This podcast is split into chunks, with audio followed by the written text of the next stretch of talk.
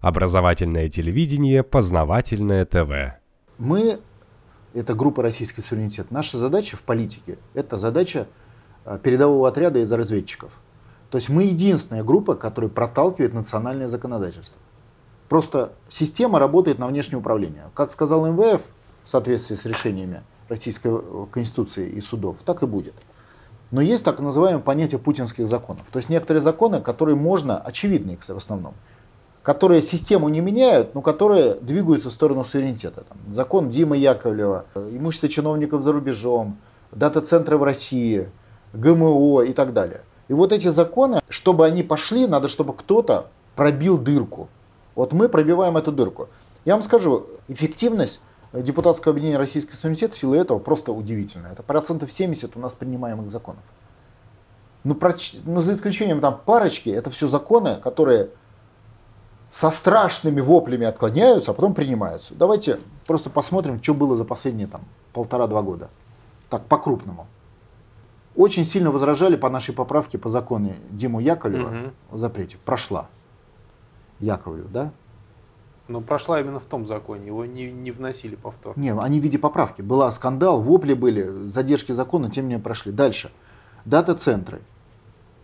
Тоже скандальный закон, крики, вопли, мы не можем справиться, как это можно облако в России разместить, оно должно быть в Америке под контролем а, Агентства национальной безопасности США. Тем не менее, закон прошел.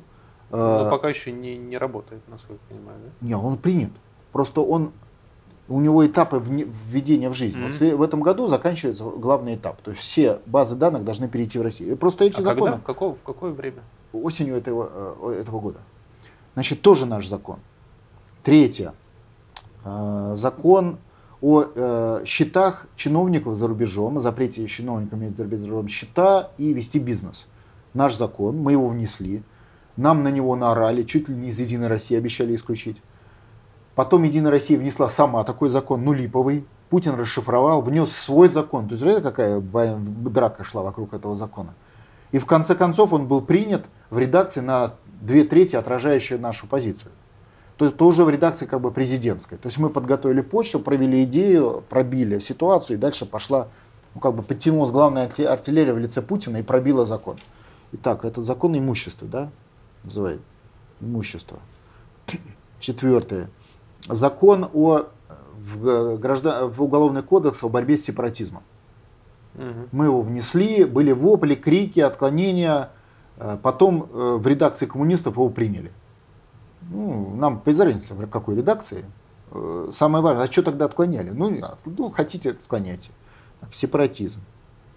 Дальше. Вот этот закон, о котором вы говорите, о, о ГМО, полностью, 100% нашу редакцию просто тупо через два месяца повторили и сейчас будут принимать. ГМО.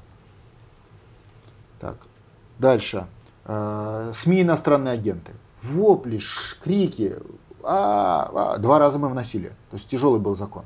В результате приняли в редакции, что иностранным владельцам запрещено иметь средства массовой информации в России. Приняли, да? СМИ.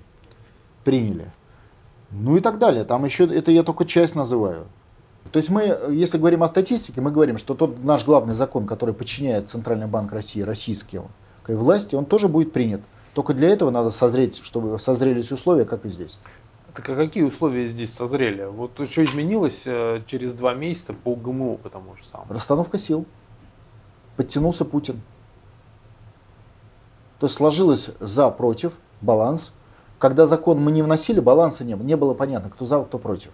Мы внесли закон, сложилось за, против, обозначились позиции врагов, по ним ударила артиллерия Путина. Враги отступили. А, вот. Ваши законопроекты просто выявляют противодействие, да? Конечно. Кто, против... кто противодействует? Естественно. И, потому что если Путин сразу внесет, он может столкнуться с непреодолимым противодействием, просто блицкрик может не получиться. А второй раз это уже теряет нехорошо в политическом плане.